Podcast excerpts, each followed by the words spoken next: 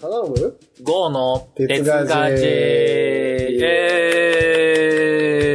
ェーイこの番組は鉄道のことやガジェットのことを話したり、話さなかったりする番組です。はい。はい、それでは今週も楽しんで聞いていってください。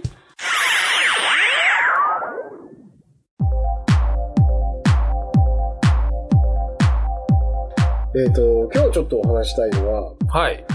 あの、ポッドキャスト、このポッドキャスト、私収録して、私がまあ編集してるんですけども、はい。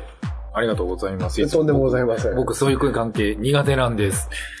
えっと、ちょっと前まで、これ編集してるのが、まあ、私 Mac でやってるんですけど、はあの、ガレージバンドっていう付属のソフトで編集してたんですよ。い。ガレージバンド。 Mac 買うともうすでに中に入ってるっていう。ああ、そうなんですね。ガレージバンドっていうあのソフトがソフト入がっあてるいんですて、それが音であ音楽を編集したりとか、そうはいいうはのいはがいできるってことなんですもね。うめっちゃ便利なソフトで、はいはいあの視覚的にもこうすごい扱いやすいんですけど、ちょうん。っと困ったことがあって、あ、困ったこと。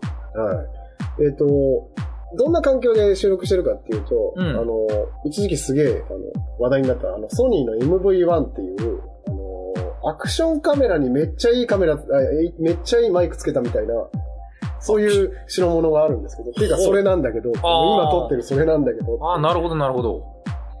結構何年前かな、これ5、6年ぐらい前に出たやつだと思うんですけど、はい。あの、これ音かなりいいんですよ。うー。うんまく活用できるかわかんないですけど、はい。すごくよく撮れて、で、これすげえチープなめ見た目してるんで、そこそこいい値段するんですよ。3万だか4万だか。ああ、いいやつですよね。で、何年か前、1、2年ぐらい前、まあ、そんな前じゃないかな、に絶版になったみたいで、うーん。なんか、ちょっと覗いてみたらなんかプレミアついてたりして、なんか6万、7万とかで売られているや、すごい値段にや。え そんなにかみたいな思ったんですけど、まあ、いずれにせよそれで録音して、うん。で、それ SD カードなんで、うん。それ抜き、抜いて、えー、Mac に挿し、挿して、アダプターかまして挿して、うんうん。で、そのデータを、まあ、ガレージバンドに取り込んで取り込んで。やってるんですよ。へえ。なんですけども、うんうんガ。レージバンドに取り込むと、なんか音がおかしくなるんですよね。だかほら突然そんな症状になるようになって、なんかおかしくなる、なんだ、途切れ途切れみたいになるんですよ。う。途切れ途切れ。うん。なんか何言ってるか、なんか喋ってたけど聞き取れないみたいな感じの状態になってしまって。それ困りますね。そうなんですよ。で、どうしたもんかなって調べてみたら、なんかサンプリングレートが違うとそうなるとかなんかいっぱい出てきたんですけど、サンプルレートがね変わると違う。まあ、だからのそうなんです。なっちゃうんですね。本当にそれが原因か結局わからないんですけど、で、それでなんかいろいろ、あの、取り込んだデータをうんうんそのまま使うんじゃなくて、最初は、その、Mac の中で、あの、違う形式に、ウェーブデータっていうのかなウェブデーでタ、はいはい。できてるんで、そいつを MP3 に変換して、で取り込んでみるとか、なんか、なんですか、あの、拡張子のその、違いがあると、あるやつ。えーとえー形式形式っていうのかあなあの、ファイル形 a 式っていうんですかファイル形式、MP3 とはいかはいはい AAC とかそういうやつですよね。だから、あれを、なんか、いろんなのに変換して、うん。で、そのたんびガレージバンドに読んでみて、うまくいったら編集するみたいにやってたんですよ。おー、はいはいはいはい。取り込めたらっていう感じ取で。り込めたら。はいはいはい。で、毎回結構これ、あんまり高頻度でやってなかったんで、うんあれ前どうやってってうまくいったかなって、そのたんび手探りで、まあ、メモっとけよって話なんですけ そこですよね。ど、メモれよって話元々ななんんだだよよね。ねえ、それである時もう、待ってもう、もうちょっと、もう嫌だと思っ嫌なくなっちゃったんでて、 すね嫌。なくなっちゃって。で、あのー結構、評判が良かった、あの、アドビのオーディションっていうソフトがあって、アドビー、はいはい。それちょっと使ってみたいなと思ってたんで、ほうほうあほうほの使うと1週間ぐらい使用できるんですよねう。試しに使えるる。でちょっと悩んだのがあの、はいはい。ガレージバンドの上位版でロジックプロっていうソフトがあるんですけどロジックプロ。うーん。これあの一括で買って何万円ってやつなんですけどうんうんうんうん。これまあガレージバンドでちょっと慣れてたんでこっちもありかなと思ったんですけど、まあ、ちょっと見た感じそのガレージバンドもそうなんですけどロジックプロももう何年もメジャーアップデートしてないんですよねおー。だからあんまりアップル的にもこれこっちに力入れる識あんまりねえのかなとか、ああ、そこまでじゃあ、あのー、力を入れてないってことなんですね。かなっていうのと、あと、アドビの場合はサブスクリプションなんですよね。月額いくらっていう。あ、へえ、この辺一がまた回じゃないんだ。そう、これがまた高い。オーディションだけ使っても月2500円いぐらや、い。高え高いそれは厳しいな。高いの。ただ、ただですよ。うん。その、毎月課金してて嫌になったら止められるわけじゃないですか。ああ、となると、逆に提供する側も、だから質が悪いなと思ったらやめられちゃうわけじゃないですか。あ、はいはいはい。だから頑張ってこう質を維持していったりとかっていう、その、インセンティブ、うん働くのかなと思って、うーん。で、まあ、ちょっと、でも興味があったんで、まあ、アドビ使用期間もあるしで、ロジックプロを探せばあるかもしれないですけど、なかったんですよ。試しに使えると。買わないと使えないっていう。あで、まあ、オーディション使ってみたんですよ。あ、うんうん。そしたら、まあ、もうまんまとですよね。もうこれが良くて。あらいや、ガレージバンドいいソフトなんですよ。んいいソフトだし、Mac 買えばついてくるし、んこれが無料で使えるなんてすげえって思うんですけど、ー。うんなんかオーディション使ってみると、もうかゆいところに手が届くんですよ、もうん。もうなんかあの、ここのところがうまくいったらっていうところが全部手が届いちゃう。う。本当になんかもう本当に細かいこと言うと、まあ、自分の設定が甘いだけかもしれないですけど、んガレージバンド編集して、今何分のところにいるかわかんないんですよ。あ、へえ。なんか、こう、今どこにいますとこう数字は出てくるんですけど、うんうんちょっと自分音楽に詳しくないんで、んなんか音楽系やる人にとってはそっちの方が便利なのかもしれないんですけど、うんうん。なんか時間じゃない謎のこう、何小説目とかなのかなああ、はいはい、小説ですね。で、出てくるのか、ここにいますは出るんですけど、今何分目、何分経ってますとか出てこないんですよ。はいはいはいはい。で、オーディションだと、まあ当たり前のように出る。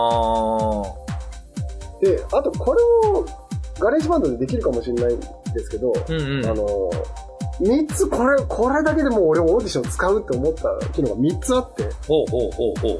1個がすごい簡単なんですけど、こう、やっぱり無音部分とか、こう、例えば途中で咳払いしたところとかでこう切りたいじゃないですか。ああ、その、ここだけはちょっとあの、なんかあの、イブイオンが入っちゃったみたいなね。切りたいっていう時に、まあ、ガレージバンドの場合は、そこをカチッとはい切る、切る、真ん中のとこ消す、詰めるって作業してたんですよ。あはいはい、そうですよね。普通はそうです。まあそうなる、あ、そうだろうなって思うじゃないですか。オーディションの場合は、その部分を選択するデリートを一発押す、もう消えて詰まる。ええそういうと便こ利ろまでやってくれるんですよ。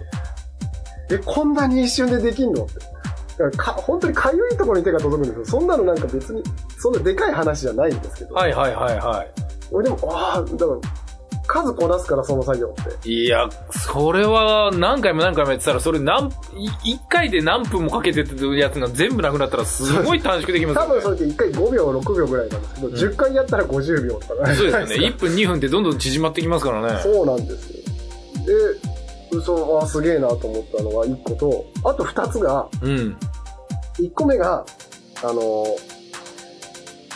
バックミュージックもちょっと流してるんですけど、ああー、あの、きその録音されてるところのところにバックミュージックこでれち聞ょっことえてきます薄くよ流ね。してるんですけど、うんありますよねのこれすごいのが、この曲何分にしたいですって入れると、その何分にしてくれるんですよ。あ、じゃあ、あのー再生速度を変えてくれるんだ。はいや、勝手に編集して、その長さにしてくれるんです。え、一見わからないでしょ、あ。うん。何を言ってるのか。うん俺も何言ってるかわかんないんだけど、うん勝手にその時間に編集してくれるんですよ、オーディションが。あ、じゃあその音楽自体をその何分に編集す尺るにしてくれるんです。だからこう、ループしてるところをうまいことこう、まあ、もうループして長くしたりとか、でへ繋え。げても違和感ないところでバシンって切って繋げるとかしてるみたいなんですけど、だから、こう、前それで困ってたんですよ。なんかこう、バックミュージックそんなとこ誰も気にしねえよと思うんですけど、変なとこで切れてみたりとか、はいはいはいはい。なんか尺余っちゃって、なんかミュージックばっか後で長く流流れてるとか、っていうのが、もうこの時間にしてくれてたら勝手にしてくれるから、それで一発終わりみたいな。はあ、すごい。うだからこれ、まあこれすごいなと思ってしまって、ーん。そうなんですよ。あやっぱそういうなんかあの、編集するのって結構時間かかるんですよね。そうなんですよ。自分も音楽やってるので、そういうのやっぱ編集していたことがあったので、まさに本当にその、切って切って、くっつけてっていうのを一生懸命やってました よ。あ、それは便利ですね。そうなんですよ。で、ボタン一発ですよ。うああ、そら確かにかゆいところが手に届くわ。そうなんです。だから、こまごましたところに、もう手が届いて、もう本当に快適ですね。あーすごい。で、なんか変な風に引っかかることもないし、うんうん。で、あの、その、そもそもに戻って、ガレージバンドに取り込むとおかしくなるやつも、うんうん。すあの、オーディションに取り込むと、そのまま別に普通に再生できる。ごい。なんでかよくわからないんですけどね。やっぱサンプルレートのせいなのか、なんなのか、いまいちわからないんですけど、まあ、わかる人いたら、まあ、教えてくださいっていう感じなんですけど。はいそこをぜひ知りたいところです。編集する側とすればね。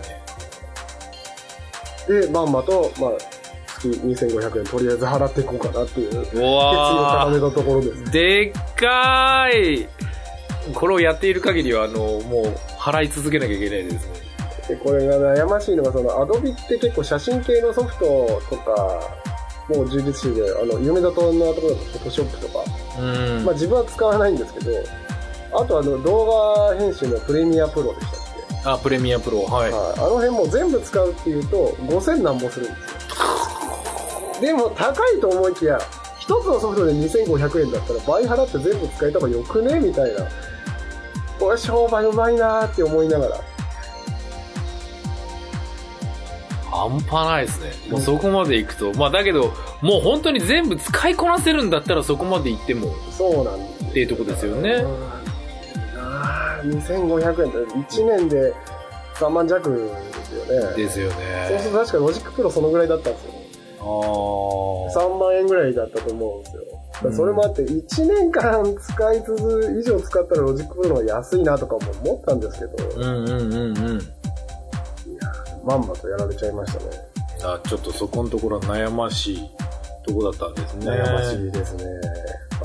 なかなかあの、サラリーマンにとってその1ヶ月に何千円っていう額は結構な大きい負担になってきますから。そうなんですよ。だからまあ、これで、あの、いっぱい収録して使い倒そうかなと思ってます。なるほど。じゃあちょっといくつかちょっとどんどんと収録していって、それを使いこなして。定額で使ってるからにはもう、薄めていくしかないって感じ数使って。カード使ってね。確かにそれあるね。ちなみにあの、3つって言ったけど、2つ言って、あともう1個思い出せなくなっちゃいました。おいちょっと待てよみたいな。ええ思い出したら言います。困りましたね。まあまあ、じゃあじ次回にね、それをつなげていきたうい、んまあまあまあいける時なら思い出しつたなねげていきましょう。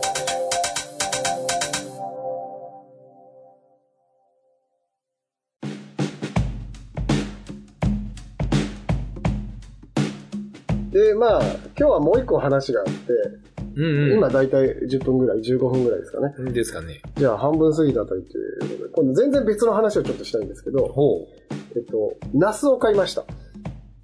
ナスえっと、あれですよ、あの、秋になっていっぱいになって。うん、そうそう。ね、やっぱナスビですよね。うんこれでね、焼くとうまい麻婆ナスが美味しくてとかって、それじゃ多、いっていうね。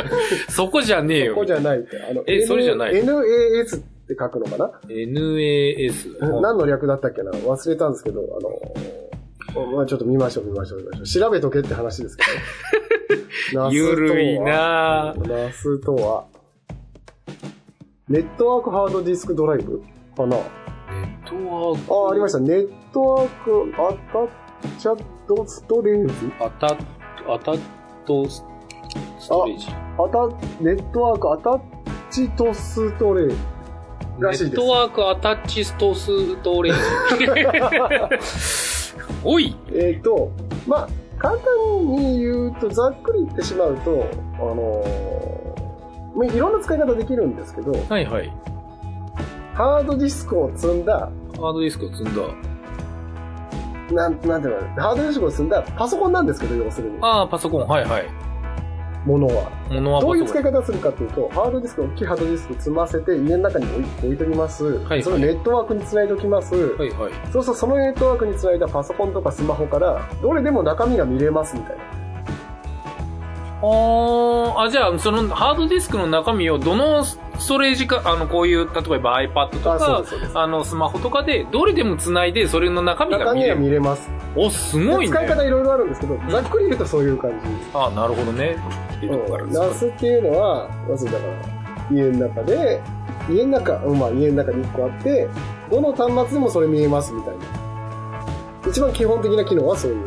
うん、だから例えば、動画ファイルって重いじゃないですか。うん。ですよね。だからそれを NAS のハードディスクに入れといて、うん。自分のスマホでも見れます。テレビでも見れます。うんうん。妻のスマホでも見れます。はいはいとか、そういうのができるんですね。え、じゃあ、逆に言えば、もうそこの NAS って、NAS のハードディスクですかその、はいはいパソコンではない。パソコンではない。じゃあ、あえっ、と、ハードディスク自体は、その、もう別途で買っていく、その NAS のハードディスクっていうのを買ってあくなるほどね。そうなんですよ。そうじゃない。えっ、と、今、NAS キットって言って、ハードディスクも全部込み込みで売ってるやつと、うん。ハードディスクは自分で買ってねえの2種類ある。うーん。で、ハあードディスク自分で買ってねえのがちょっとクロート向きですけど、うんただ自分の好きな容量を詰められるんで、はいはいはいあはの、そっちの方が自由度は効く。い。聞きますよね。で、まあ自分のが買ったのは、その、うん結構、今、2大メーカーみたいになってて、二代目が。うんシノロジーってやつと、シノロジー。あと、キューナップって言ったかな。うんうん。で、自分はシノロジーっていうところの、あの、台湾のメーカーらしいんですけど、はい。その、2ベイモデルってやつが、2ベイの2ベイっていう2つのベイで、ハードディスクを2つ差し込めます。はいはい。モデルを買いました。で、使ってるんですけど、まあ、結構便利は便利ですね。だから、大きい、結構、その、なんだろう、パソコン使ってると、容量っていうか、あの、データって溜まってきませんで、えー、たまりますね。どうしようかなって言って結構、外付けハードディスクにバックアップしてって、どんどん溜まってってったうんですよ。ん。だから自分としては、それをどっかに、どっかでもアクセスできるように置いときたいなっていうふううにーん。思って、まあ、ナスにそれをしこしこ移して、はいはで今どっからでも見れるって状態にとりあえずなったところですからね。い。いや、すごい。今、そんなことまでできるんですね。そうなんです。すごく便利。で、ただまあ、正体は、その、ちょっと低性能なパソコンなんですけど、あ、うーん。要するにパソコンが、その、常時起動してて、あの、アクセスに対応してくれるっていう。で、これ結構すごいのが、うんうん。あの、家庭内だけの話をしたんですけど、このシノロジー独特のあれだかもしれないんですけど、それがインターネット回線につながってると、外から見れるんですよ。ほう。こう出先で、うんうん。こう家のパソコンの中身、家のその NAS の中身をこう見れるんでああ、そそれってかなり便利ですね。す。そうなんですよ。ただ、その、便利は便利なんですけど、あの、結構すごいのは、例えば、写真を入れて、その専用のアプリをスマホとかに入れると、その写真を、NAS に入ってる写真をこう一覧でバーって見れたりとか、動画を一覧でバーって見れたりとか、お便利なんですよ。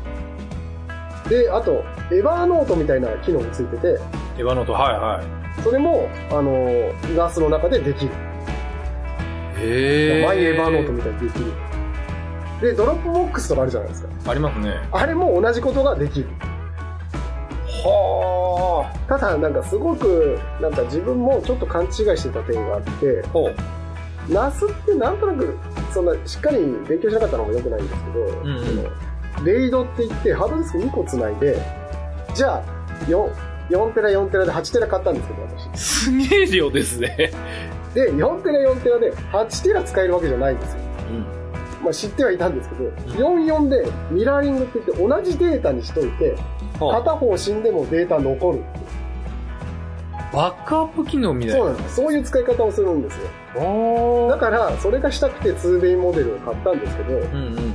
よくよく考えると、でも、常時、この2台ってのは通電して、ずっと稼働してるわけなんですよね。そうですね。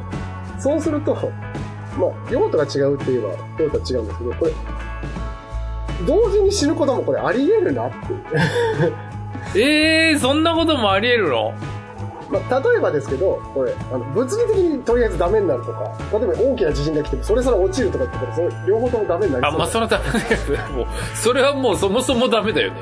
そうなりそうだから、そうなると、だから本当に大事であれば、ここにデータ入れるのってどうなんだろうなっていうのが、あの、結局、どっかに、こう、別体にやって、その、外付けハードディスク外してどっかにしまっとくって方が、データをしまうっていう意味では、あの、まあ、当然だけど、そっちの方が厳重かな、と思ったりとかだからそうすると結構やってるのは、NAS に外付けのハードディスクをつけて、うん1日1回そっちにバックアップ取れるようにする設定とかもできるらしくて、うへえ。それだったらワンベイモデルで、もう一つのハードディスクはそういう風にして運用した方が、もしかしたらなんか、あの、良かったのかなとかも思ったりとか。だから、ある程度なくなってもいいデータを入れといて、ワンベイモデルで運用するっていうのもありかななんて思ったりしてます。へなんかえ。自分は2ベイからなのかなとか思ってたんですけど。うんうんうんで、そうするとやっぱその置き場所の信頼性が問題になってくるんで、うん。うんうん。そのエバーノートとかドロップボックスとかも、あの、有料プランにするとすごい使えるじゃないですか。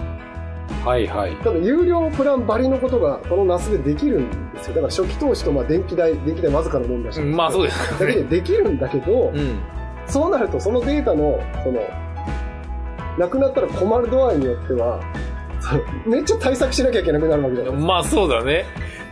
そうすると素直にお金払っちゃった もんね。ドロップボックスに。めっちゃ最終的にはみたい結果戻ってくるっていう。な。 やっぱり一周しちゃったみたいな。 一周しちゃったみたいなところがあります。ただまあ、あの、まだそんなにいじってないんですけど、これは便利ですね、やっぱり、本当に。だよね。だから本当に、あの、どっからでもアクセスできるっていうのは便いや、そこですね。利。便利。だって、そ、家に、こんだけのでかい容量のものを持っていて、これ持ち歩けないなっていつもすごい悩ましいとこだったじゃないですか。それがね、もうそのままインターネットを経由して、もう家にあるデータを全部見れるなんて言ったそうなら、んですよ。すげえ便利ですよね。だからよくあるのが、その、目先で、ああの写真どこ行ったかなあー消しちゃったみたいなのあるじゃないですか。ありますね。あ。家のパソコンの中だ、みたいなそれみんな見える。いや、すごい。そうなんですよ。だから、なかなか便利で、ちょっとまあ、実用的かっていうと、あの、個人にしてはオーバースペックな気はしますけど、まあちょっといいおもちゃ買ったな、みたいな。ですね。いや、だけど俺そんだけのやっぱり容量が大きいものを、やっぱす、室、家の以外のところで見れるっていうのはかなり大きいですよね。うんやっぱ仕事とかでもそういうの使えますよね。そうですね。うん。何ギガ、なら何テラみたいなの、常に持ち歩くわけにもいかないですから、何テラなんて持ち歩けないですよ。 ただ、まあ、見れば見るほど、その外で使えばモバイルデータは使いますけどね。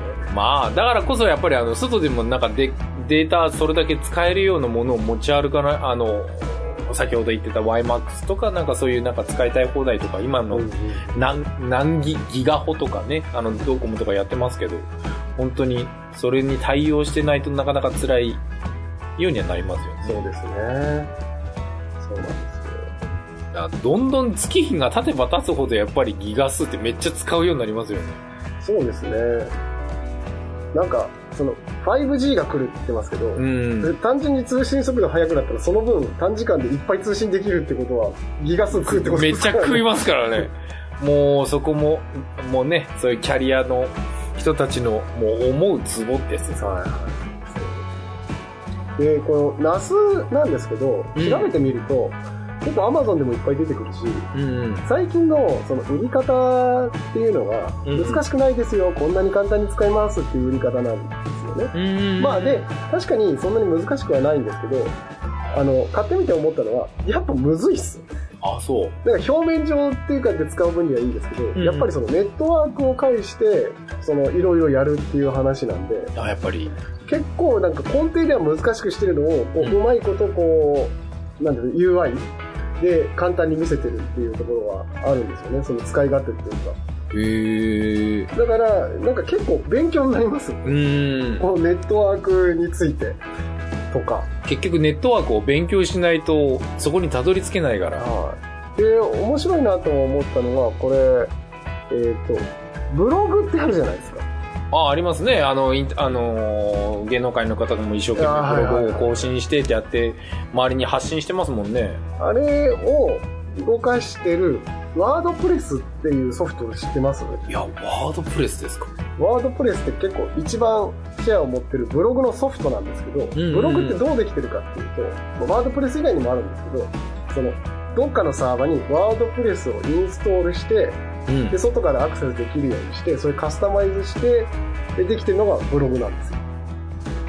へえ。で、それって、普段はどうやってやるかっていうといろんな種類があるんですけど、うんうんそのレンタルでサーバーを借りてそこに遠隔でインストールして、うんうん。えー設定を変えたりとかするんですけど、うんうん。これあのこの NAS ワードプレスプレスとかインストールできるらしいんですよおー。だから結構自宅にいながらその遠隔でやるやり方をこう勉強できるみたいなすんげなんかあそれも面白いなと思って、まあ、だからできたからどうなのって言われればそうなんですけどあなかなかやっぱり物っていいおもちゃだなっていうー。おもちゃどんどん手に入れちゃって大変だわね。そうやることばっか増えて まあそんなこんなであの楽しいおもちゃを手に入れましたっていうお話でしたすごい。なんかそういうのまた今度あったらちょっとあの、教えてくださいね。ぜひぜひなかなかあの本当に今本当にいろんなこと使えるんですけど共有ドライブとしかまだ使ってないんでうんうん。わまあいろいろ試していきたいかなと思っておりますかりました。じゃあ今日はそんなとこですかねはい、わかりました。じゃあ、またそのことを教えてくださーい。いということで、お送りしたのは忠信と GO でお送りいたしました。はい、ありがとうございました。また来週。はいありがとうございました